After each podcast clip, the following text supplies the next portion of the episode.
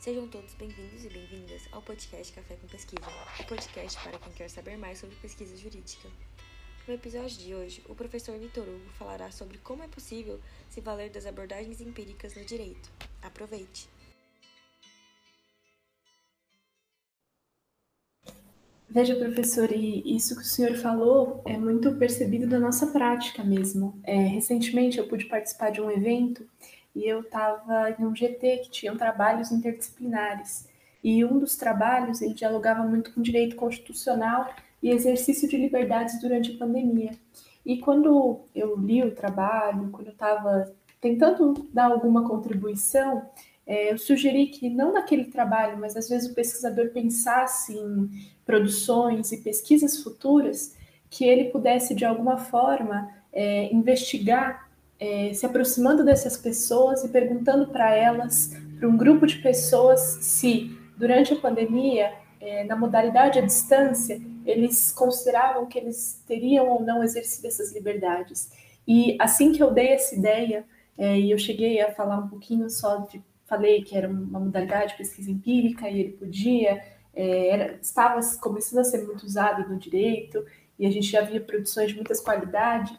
O outro professor que estava na banca, é, ele, ele na banca não, né, no GT, como mediador, ele atravessou minha fala e ele falou: não, na nossa área a gente gosta de lidar mais com abstração. Quem gosta mais de lidar com as pessoas é são as pessoas do direito do trabalho, dessas outras áreas. Aqui a gente mexe mais com abstração e não entra tanto na pesquisa empírica. E quando ele falou para mim foi um choque, porque eu estava apenas dando uma sugestão, que podia ouvir, é, levar aquilo ou deixar, né? Mas a forma como ele falou foi muito interessante, por ver ainda a resistência é, de alguns pesquisadores e de algumas áreas, né? Então, muito interessante é o que o senhor trouxe para a gente. É, e pensando nisso, queria saber um pouquinho sobre como é possível né, se valer dessas abordagens empíricas é, na pesquisa no direito. É, como que a gente pode fazer uso delas e acho que nesse sentido.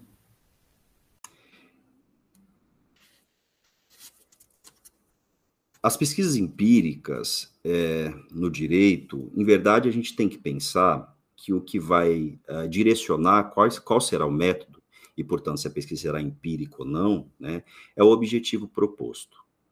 Né? É o objetivo que nos pede determinado método. Eu não vou eleger um método porque eu me simpatizo mais com ele, ou porque, conforme você disse agora, é mais comum na minha área. Porque aquele método pode não dar conta de me devolver os resultados afeitos ao meu objetivo. Então, se eu quero conhecer determinado fenômeno, como ele se desenrola no microsistema, que é onde se realiza a pesquisa, onde ocorre o fenômeno, eu preciso ir até lá. Né? Eu preciso conhecer quais são aquelas necessidades, como se desenrola aquele fenômeno, o que interfere, né? quais são as variáveis que se relacionam àquilo, não sei. Então, é o meu objetivo que vai ditar qual método deverá ser empregado. Né? Não é o método esse porque é mais fácil, ou porque eu me simpatizo mais com ele, ou porque é mais utilizado na minha área. Não. Né? Tem que ser o método que consiga trazer os dados que são perseguidos pelo meu objetivo. Né?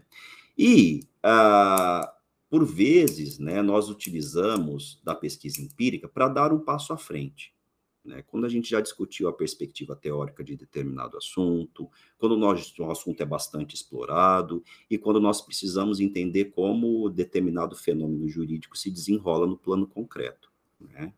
Então, é possível se valer dessas abordagens quando, abordagens empíricas, quando o meu objetivo me pede né, que o desenrolar, que a coleta desses dados aconteça né, no viés, numa proposta empírica. Né?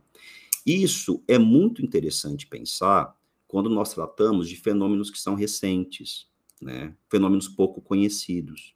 Pensemos, né, nesse exemplo que você trouxe, a respeito do desenrolar de determinado fenômeno num contexto pandêmico, que a geração atual e até as outras anteriores não vivenciaram esse contexto.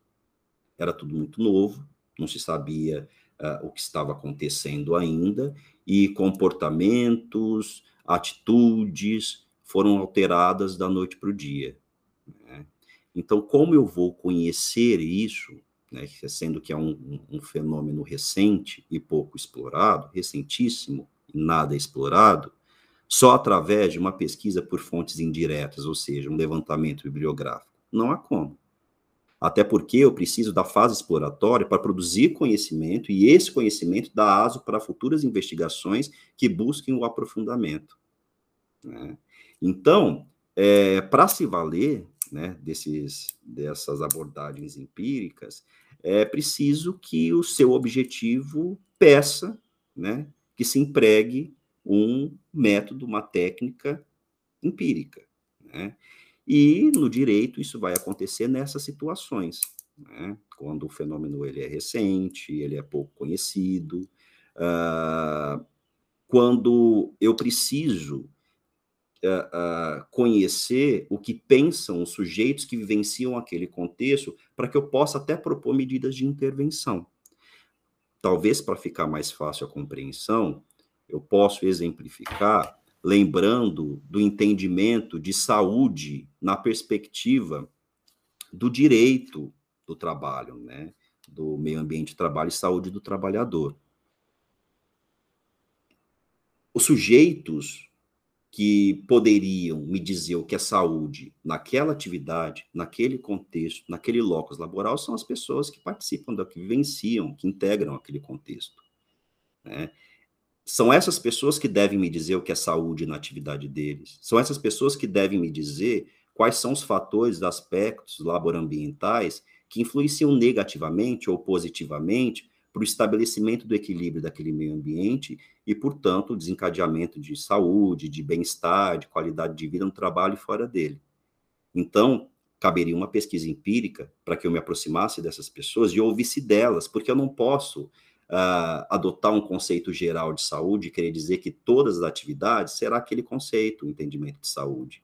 E nem partir do que eu entendo, porque eu não vivencio, não sou eu que desenvolvo aquela atividade, não sou eu que vivencio aquele contexto. Então, caberia, por exemplo, uma pesquisa empírica, uma abordagem empírica.